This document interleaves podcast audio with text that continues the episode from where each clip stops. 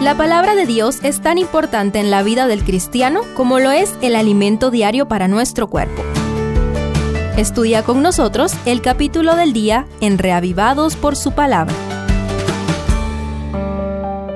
Génesis 46. La gran familia de Israel con todo su ganado emprenden el viaje desde Hebrón hasta Egipto, una distancia de no menos de 300 kilómetros. Examinemos tres detalles de esta mudanza. Primero, una parada para consultar a Dios. Salió Israel con todo lo que tenía. Cuando llegó a Berseba, ofreció sacrificios al Dios de su padre Isaac, declara el verso 1. En medio de la alegría de volver a ver a su hijo, considerado muerto por 22 años, ¿cuántos temores se agolpaban en la mente de Jacob? Abraham había tenido una mala experiencia al descender a Egipto según el capítulo 12. A Isaac Dios le prohibió ir a Egipto cuando hubo hambre en Canaán según 26.2. Y Dios había revelado a Abraham que su pueblo sería esclavizado en tierra ajena durante 400 años según el 15.13.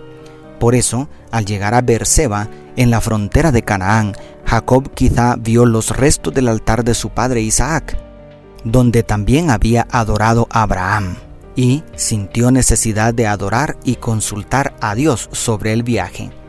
¿De qué manera consultas tú a Dios antes de tomar decisiones trascendentales? A veces nos emociona una oportunidad, pero antes de dar un paso, cuán importante es consultar a aquel que todo lo sabe. Segundo, la bendición de Dios. Y habló Dios a Israel en visiones de noche.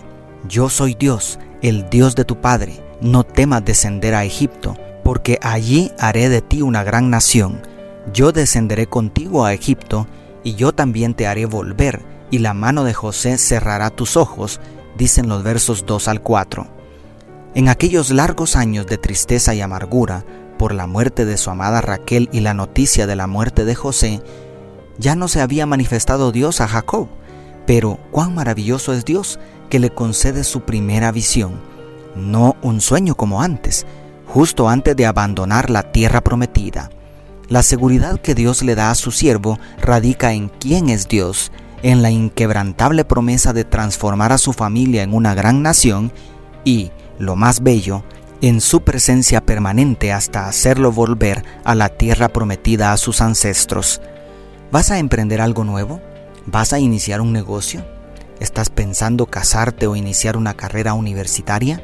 Consulta primero a Dios y si tienes la seguridad de su aprobación, entonces Él te dirá, no temas, yo estaré contigo hasta el final. Cualquier empresa, por pequeña que sea, con la bendición de Dios será una experiencia enriquecedora. Y tercero, un lugar especial preparado. Permíteme pasar rápidamente por el censo de las 70 personas que componían la familia de Jacob y ese abrazo tan largo entre padre e hijo cuando ambos derramaron abundantes lágrimas de felicidad por el tan esperado reencuentro. Para resaltar algo muy importante para el futuro de la nación de Israel.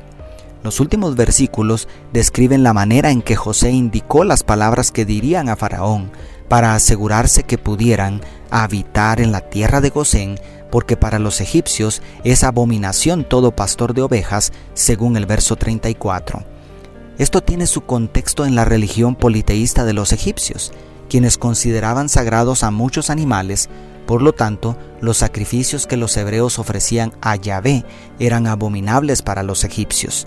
No obstante, sus grandes habilidades en el cuidado del ganado les permitieron ocupar puestos importantes como veremos más adelante.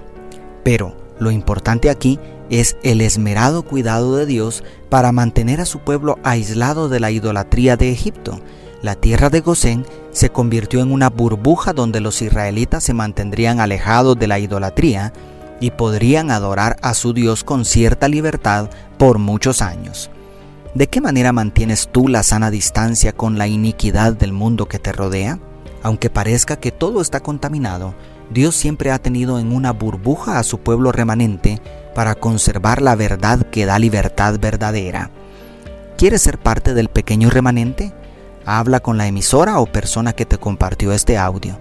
Dios te bendiga. Tu pastor y amigo, Selvin Sosa.